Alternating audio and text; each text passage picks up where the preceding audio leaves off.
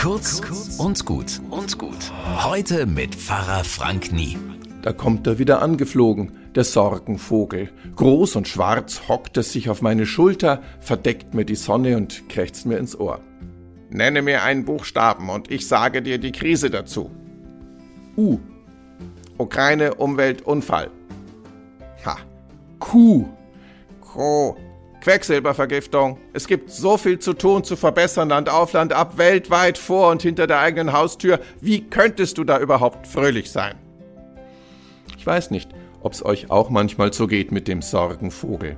Damit ich bei dem Katastrophengekrächze seelisch nicht in die Knie gehe, muss ich Ohren, Augen und Herz weit öffnen für all das Gute und Schöne. U, Umarmung.